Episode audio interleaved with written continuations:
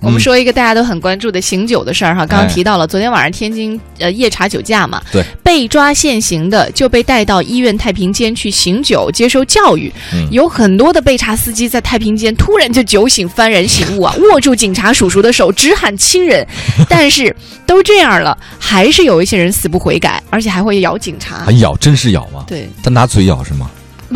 你不然啊，觉得对哪对，个部位这受？他但是为什么他咬警察呢？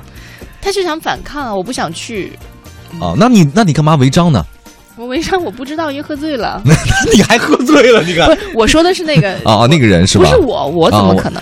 哦，对，对我你都你醉是有可能。是绝不酒 驾。对对，呃，比如说哈，这个在太平间门口立着交警的安全宣传牌，两克一危行业。比如说啊，你这相关负责人、驾驶员也在接受教育。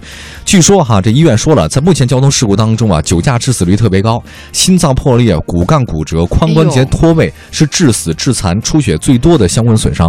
提醒各位驾驶员的关爱生命，远离酒驾。嗯，呃，刚刚就像我提到那个故事当中说到的呀，有人被拉到太平间之后，觉得触目惊心，马上嗯就就反省了，叫这个警察叔叔说恩人亲人哈。但是嗯还有一位大姐，大姐哈哎，，我发现啊，嗯这种。人，我们都一直觉得说男人相对来说会嘴硬啊，会倔一些对，对但是其实我发现那种嗯，叫什么叫死什不么悔改的，往往是女性，要面子。呃，你这么客观评价，我觉得我应该给你点 赞，呃你认同 吗？我认同。因为我 也是，对啊，对啊，对我相当认同。这个你拿自身案例说法，我就剖析自己还是挺有勇气你的。看我们说这个大姐吧，嗯呃，大姐她先是怎么呢？她是、嗯，呃，也是酒驾了，被抓到了。对那。本来呢是开车的是男性，那嗯坐在副驾驶是一位大姐，那男性可能喝酒了，哦大姐就担心自己家男换人个被位置查，所以就马上换了个位置。嗯那这个时候执法人员看到了呢，就来到车前，一开始啊先是不开门的，嗯，就是两个人在里头不开门，嗯民警反复要求开门，而且出示相关证件。对男性就从后门下车，被民警给控制住了。哎呦，这时候，大姐就从车里钻出来之敢后，打瞬我间男人对她瞬间就疯了，啊！她就而且还打了交警，然后哎呦呵把把交警的脸都给挠了哎。呀之后，这个嗯警官的耳朵被挠破了，咬哎是啊吧，而且还被还被这个我想叫女施主了， 而且被这位大姐 这位女施主，你下嘴太 狠了，对把把这你没警吃晚饭是吧？把警官的手都给咬破了。对对对，其实，哎，你知道这条消息出来之后吧，你有很多人说，你交警执法，你不应该把人放到太平间那边去教育他，嗯，就跟有人批评深圳的交警不应该把那个开乱开乱开远光灯的人拿到远光远光灯那个地方去看那个远光灯是一样嗯的。你你就怎么看？我啊，我我怎么看？我因为我看到一个视频，嗯这个视频呢是前两天在石家庄南站，嗯。石家庄南站不是有那个自助取票机吗？高铁的，有个女的非要加塞儿，哦这女的一直想加塞儿。这个男的呢，正好是膀大腰圆，一个大个儿，他不想让她加塞儿，结果呢互相争执起来了。